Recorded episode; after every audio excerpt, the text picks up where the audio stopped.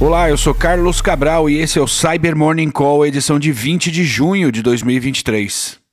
E ontem a Asus publicou uma nova versão do seu firmware com atualizações de segurança para nove vulnerabilidades que afetam vários de seus roteadores.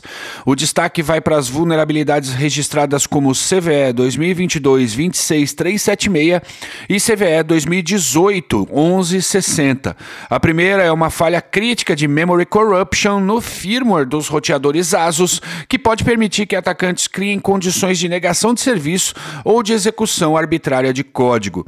A segunda falha também permite a execução arbitrária de código para um possível atacante sem a necessidade de autenticação.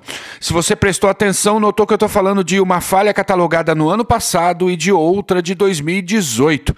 Pois é, trata-se de um pacotão para corrigir falhas antigas. Se você tem algum roteador da ASUS, não deixe de atualizá-lo. E o tempo todo a gente fala por aqui sobre pacotes maliciosos que são encontrados em repositórios de código públicos. Pois bem, ontem o pesquisador do Virus Total, Alexei Firsch, publicou um estudo detalhando várias dessas ameaças que estavam disponíveis no repositório PyPI.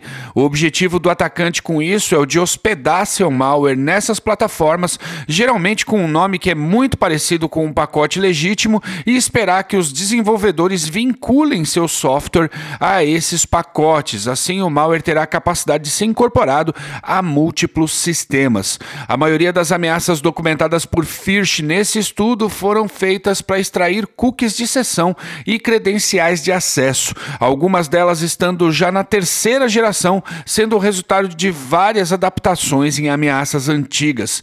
Vale a leitura, link aqui na descrição.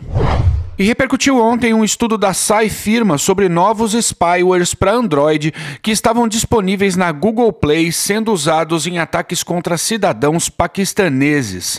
A campanha foi atribuída com moderada confiabilidade ao grupo catalogado como APT-C35, o qual conduz atividades que possuem nexo com a inteligência indiana.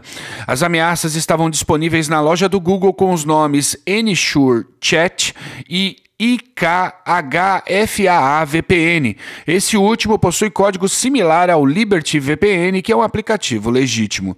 Segundo os pesquisadores, o motivo por trás do ataque é coletar informações preliminares por meio desses aplicativos e posteriormente usá-las em ataques de segundo estágio com outras ameaças de maior poder destrutivo.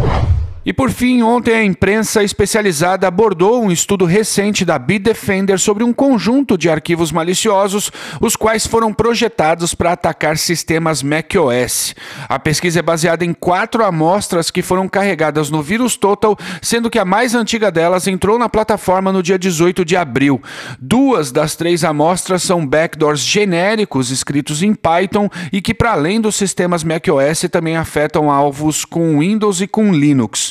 Já outros dois, os outros dois artefatos são outro backdoor em Python com uma série de funcionalidades para manipular arquivos e funções do sistema operacional e uma ameaça que pode estar sendo usada antes de contaminar sistemas macOS com spyware.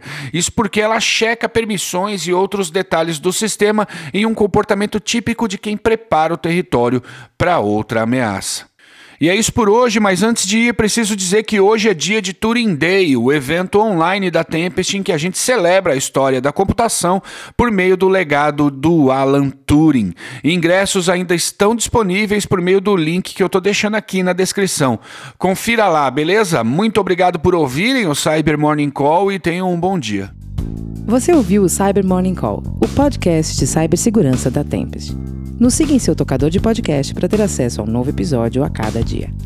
E para saber mais sobre a Tempest, nos siga no Instagram, Twitter e LinkedIn ou acesse www.tempest.com.br.